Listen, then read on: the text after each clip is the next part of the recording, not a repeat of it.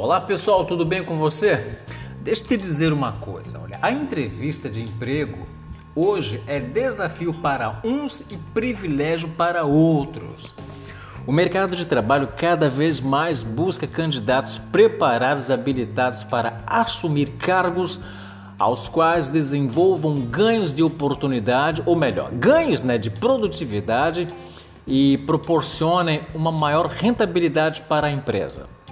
Mas o que é necessário para atingir essa qualificação exigida pela sociedade comercial?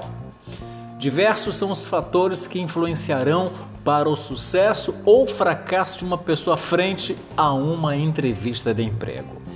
Os recrutadores são pessoas especializadas, ou pelo menos espera-se que sejam, em identificar os candidatos mais aptos para o determinado cargo.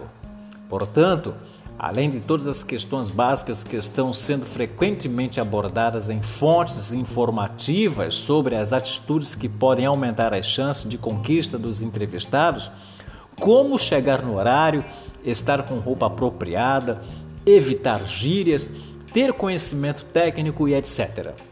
Há algo ainda mais significante que se trata da inteligência intrapessoal e a inteligência interpessoal. A capacidade de saber lidar consigo mesmo e com os outros é de extrema importância para a qualidade de uma empresa. E os entrevistadores estão sempre alertas a isto, hein? Assim como em qualquer outra situação na vida, não é diferente na entrevista de emprego. Existem pessoas que vão se sair bem nelas e outras não. Não existe uma receita de bolo para alcançar um cargo. O que existe é um conjunto de elementos baseados em conhecimento, habilidade, compromisso, resiliência, eficácia, determinação e muitos outros que aumentam a probabilidade de um resultado positivo.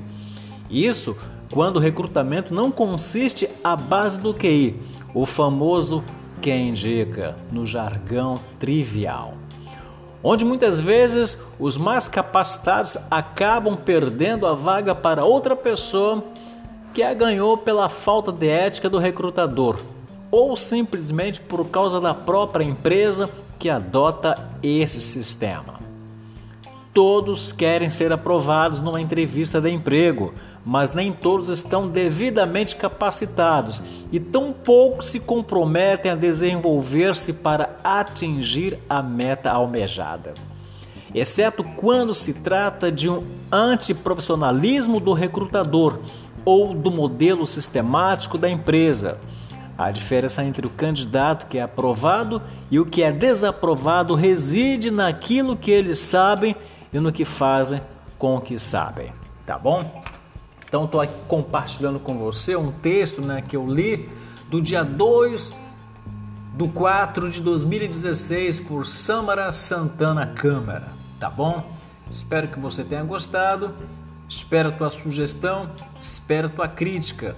Eu sou Walter Araújo, gestor de pessoas. Telefone para contato 021 972 10 23 13. Código 21 972 10 23 13. Até o nosso próximo encontro. Até lá. Tchau, tchau.